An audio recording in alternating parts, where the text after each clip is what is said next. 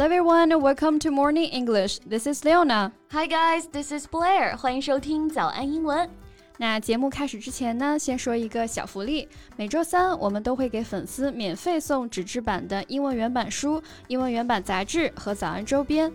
微信搜索“早安英文”，私信回复“抽奖”两个字，就可以参与我们的抽奖福利啦。嗯，这些奖品都是我们的老师为大家精心挑选的，是非常适合学习英语的材料，而且你花钱也很难买到。坚持读完一本原版书、杂志，或用好我们的周边，你的英语水平一定会再上一个台阶的。快去公众号抽奖吧，祝大家好运！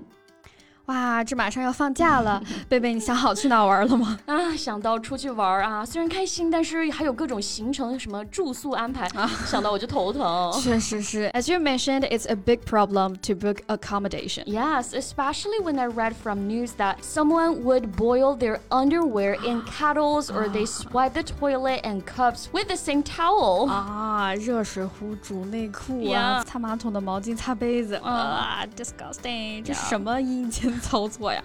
这种新闻真的，就算读一个啊，心里都会膈应好久。Exactly, and imagine that hundreds of even thousands of strangers who have slept there. 啊，I don't want to imagine that，不能再想了，细思极恐啊！这个虽然酒店的床单被罩都是雪白雪白的哈，但是有的新闻里报道了，有些呢是用了含有对人体有害的荧光剂进行的漂白的。即使是清洗啊，the hotel staff may not have the same standards of cleanliness that you have at home. Well, do we have any other choices? 那出去玩还能住哪儿吗？哎呀，这虽然不能保证谁好谁坏哈，但是今天可以和大家一起来解锁一下住宿的不同类型，给大家多几个选择。Okay, that sounds great. 那今天的所有内容我们都给大家整理好了文字版的笔记，欢迎大家到微信搜索“早安英文”，私信回复“加油”两个字来领取我们的文字版笔记。嗯，那大部分人出行的选择哈，其实就是住酒店嘛，hotel 这个词大家应该都不陌生哈。但是我们要注意，住酒店呢，我们一般不说 live in hotel，用的是 stay in hotel。嗯，因为 live 它表示的是居住、定居在某地，那这个地方常常是一个人的家庭住址或者定居的城市，所以呢，live in hotel 它的含义是长期住酒店，除非平常就住在酒店里啊。那如果只是住几天，正确说法就是 stay in a hotel。And if on a tight budget, someone would like to stay in a hostel. 如果预算不足的话，哈，除了 hotel 之外呢，还可以选择价格上更便宜一些的 hostel 啊，就是我们说的小旅馆呀、招待所啊。Yes, on a tight budget. Tight 表示拮据的，budget 就是预算嘛。On a tight budget 就是预算很紧张。那有些人呢，可能平常生活就很拮据，我们就可以直接说 live on a tight budget. Right, and they manage to save money on a tight budget，就得可能要省钱了。对，所以呢，这个 hostel would be a good choice for them。其实现在的这种旅馆的条件也不一定很差哈，比如说有那种青年旅社、青旅 （youth hostel），其实呢就主要是针对那些没有太多预算的大学生啊这一类人的青年旅社。没错，穷游啊。嗯，I always got a bed in a youth hostel when I was a student, and it was much cheaper than for a hotel room。就只是一个床位的话，所以很便宜。有些青旅环境还不错啊，而且说不定还可以交到新朋友，意外的收获哈。那还 有一种旅馆哈，主要是针对那些自驾游的啊，这种旅馆叫做 motel 汽车旅馆。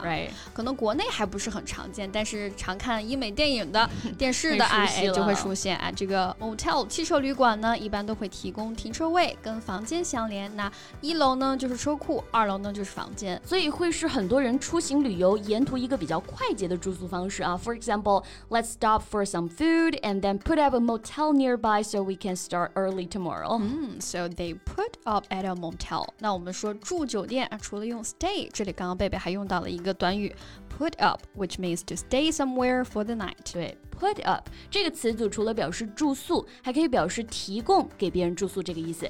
To provide someone with a place to stay temporarily.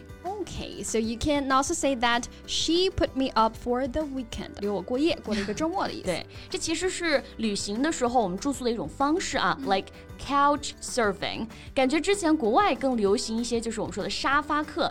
couch 就是那种长的沙发，surfing 它本意是指冲浪啊，那 couch surfing 就可以理解为在沙发上到处游玩，就是沙发客了。 Yes, and couch surfing is a great way to encourage connections across national borders.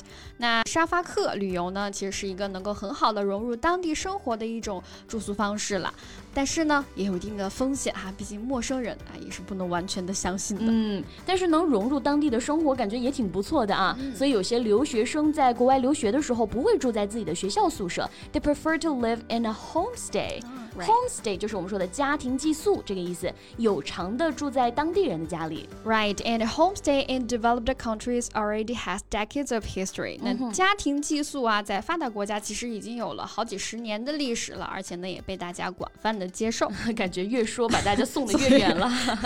那具体到一些住宿的细节啊，我们其实也可以了解一下。比如说，我们是订什么类型的房间呢？嗯，那一般大家都两个人一起嘛，结伴出游的话呢，Do you prefer twin bed or double bed？嗯。Hmm. Twin bed 是两张单人床，double bed 就是指一张双人床啊。哎，没错。那具体到双人床也有这个尺寸大小之分哈。英文当中呢有 queen size and king size。那能不能区分得出来哪个更大呢？一定是 king size 啊，因为是特大号，对不对？So smart。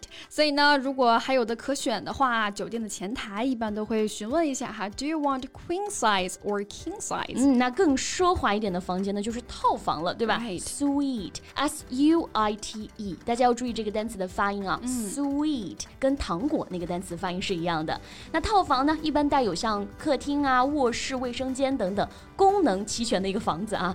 所以可能招待一些比较重要的客人，都会给别人订个套房。For example, they were entertained in the company's hospitality suite. 嗯，没错。那像我们说的行政套房哈，就是 executive suite。总统套房呢，就是 presidential suite。嗯，不管是哪种房型，还是要注重个人卫生，还有个人安全啊。没错。If you'd rather not deal with the uncertainty, wash your hands and call for a replacement or take your own comforter. That's right. And hope all of you guys a wonderful holiday. Yeah. 那最后再提醒大家一下，节目的所有内容我们都给大家整理好了文字版的笔记，欢迎大家到微信搜索“早安英文”，私信回复。 加油两个字来领取我们的文字版笔记。So thank you so much for listening. This is Blair. This is Leona. See you next time. Bye. This podcast is from Morning English. 学口语就来早安英文。